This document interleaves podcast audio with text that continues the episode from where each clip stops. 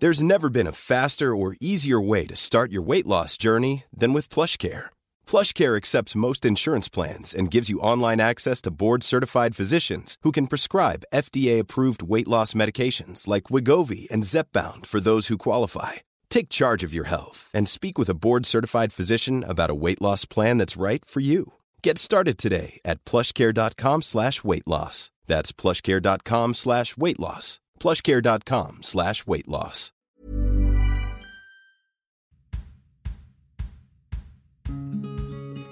Vous écoutez Tuto Conquérir le Monde, Déminage, épisode 11, Sans ou rien. Avant toute chose, je vous signale que l'association féministe Nous Toutes a lancé une grande enquête sur les violences sexuelles, plus précisément sur le consentement dans le couple et dans les relations intimes. Je vous invite vivement à aller retrouver cette enquête sur les comptes réseaux sociaux de Nous Toutes ou dans les notes de ce podcast. Elle est précédée de tous les avertissements nécessaires si vous avez eu des expériences traumatiques à ce sujet. Même si vous n'y répondez pas, vous pouvez contribuer à sa diffusion. Les réponses sont totalement anonymes. Merci pour votre attention. Reprenons. Bonjour et bienvenue dans ce nouvel épisode de Déminage. Il fait suite aux épisodes Déminage et travaux pratiques 10, dans lesquels je parlais du syndrome de la bonne élève. Vous savez, ce réflexe irrépressible de tout bien faire selon la consigne, chercher en permanence l'approbation, la validation, la reconnaissance. Je vous renvoie à ces deux épisodes pour comprendre ce qu'est le syndrome de la bonne élève, les principaux symptômes de ces manifestations, mais aussi comment le combattre à travers un protocole détaillé dans les travaux pratiques. Alors évidemment, s'il suffisait de 2 fois 10 minutes de podcast pour se débarrasser de toute une éducation renforcée par la société dans son ensemble, la vie serait si simple. C'est bien plus compliqué que ça, il y aura toujours des restes, des réflexes, des habitudes, comme des cicatrices faites à nos vies, à nos esprits. Ça perdure, même si on change, on évolue, il y a toujours de nous d'avant dans les nous de demain. Alors je vais régulièrement pointer le diable qui se cache dans les détails de nos frustrations, de nos échecs. En commençant pas plus tard que maintenant. J'ai une grande qualité dans la vie, en toute modestie, je suis exigeante. Je veux que les choses soient bien faites. C'est clairement le kiff de la Hermione Granger qui sommeille en moi. Quand je fais quelque chose, je veux bien le faire.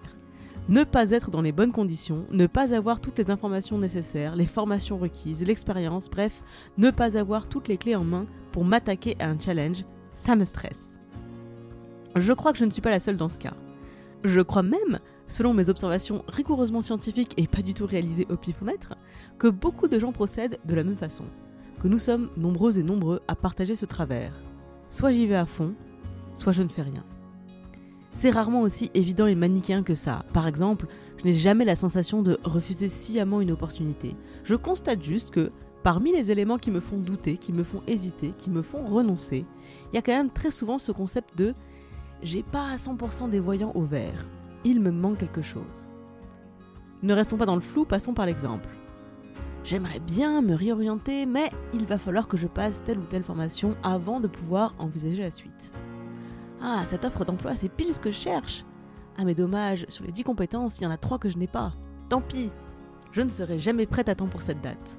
Je ne vais pas avoir le temps de faire de mon mieux. J'ai une super idée de projet, mais j'ai besoin de matériel pour la réalisation. Alors je vais m'arrêter un instant sur l'exemple de la recherche d'emploi, parce que mon propre regard a changé pendant l'un de mes stages en ressources humaines et plus précisément en recrutement.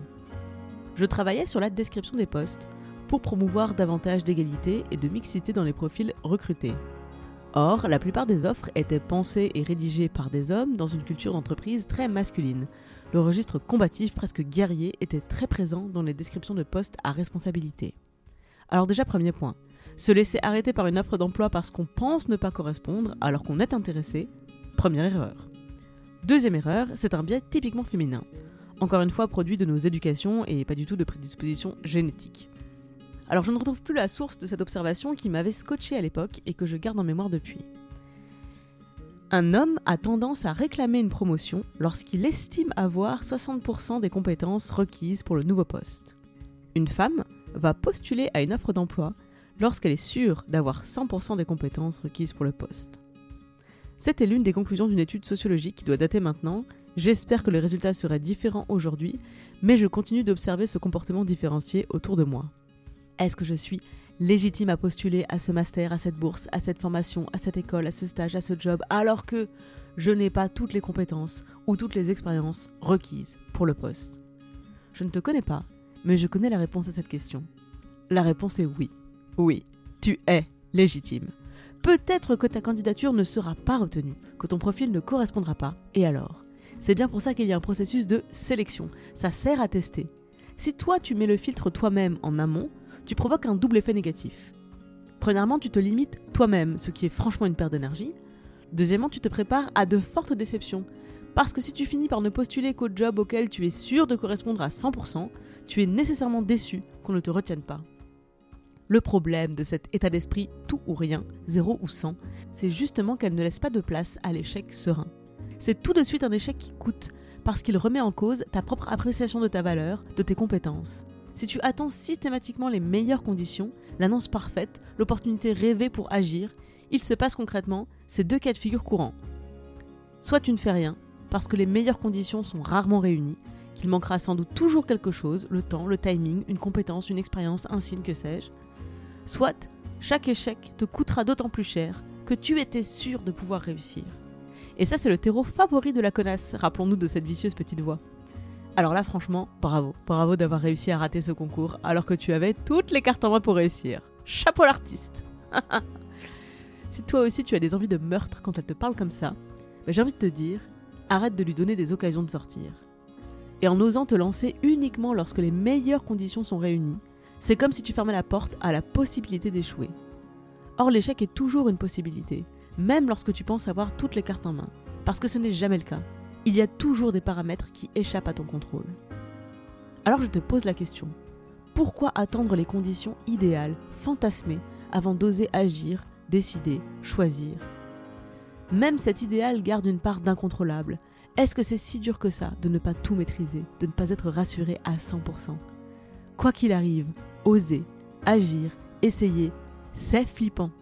Donc attendre d'avoir tous les voyants au vert, de contrôler tous ces paramètres avant de se lancer dans quelque chose, c'est complètement illusoire. Ça s'appelle la routine.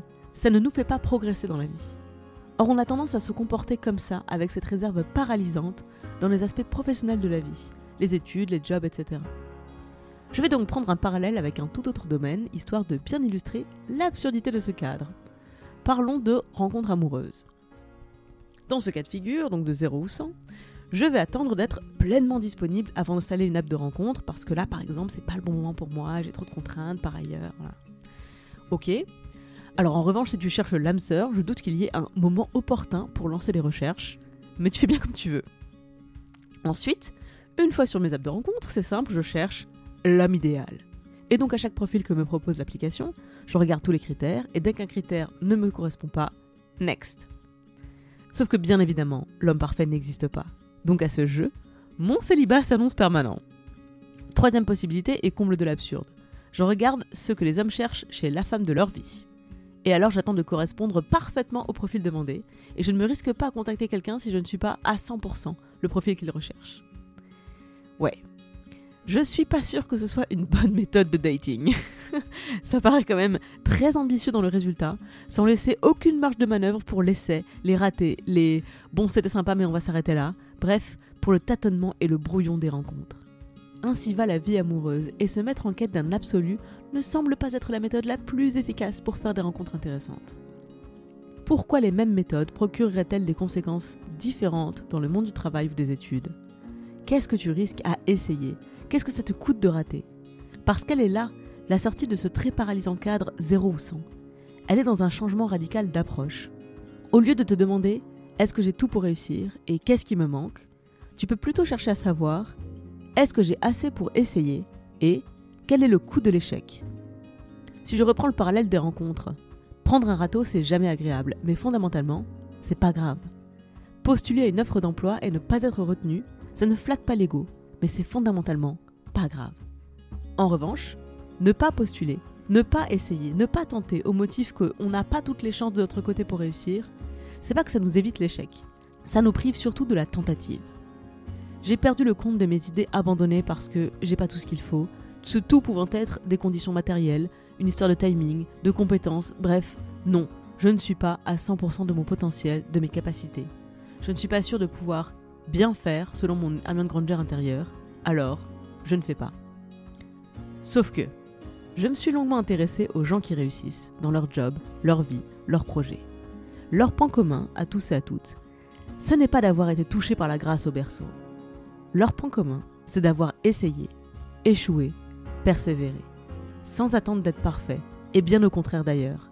Ils et elles ont eu tendance à tirer un grand profit des leçons apprises à chaque déconvenu essuyé. À méditer. Déminage, c'est fini pour cette semaine.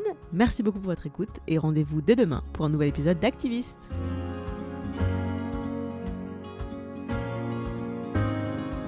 Déminage est une émission d'introspection et d'empouvoirment entièrement réalisée par moi-même. Je suis Clémence Bodoc, rédactrice en chef des podcasts Tuto Conquérir le Monde. Vous pouvez retrouver toutes les émissions sur le flux Tuto Conquérir le Monde, sur Activiste et sur Les Impertinentes.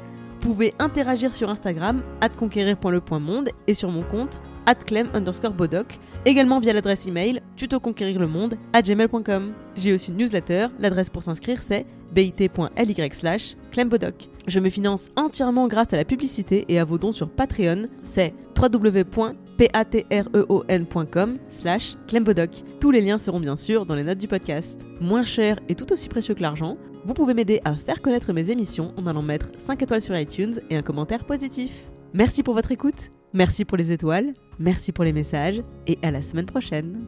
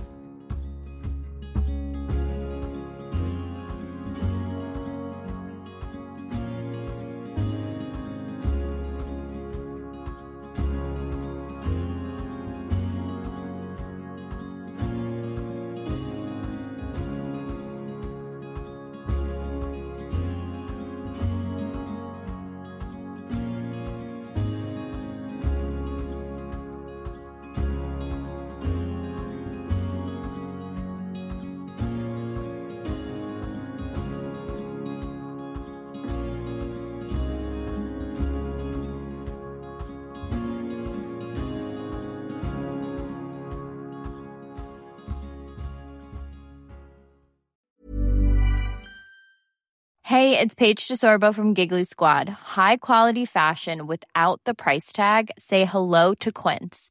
I'm snagging high-end essentials like cozy cashmere sweaters, sleek leather jackets, fine jewelry, and so much more. With Quince being 50 to 80% less than similar brands.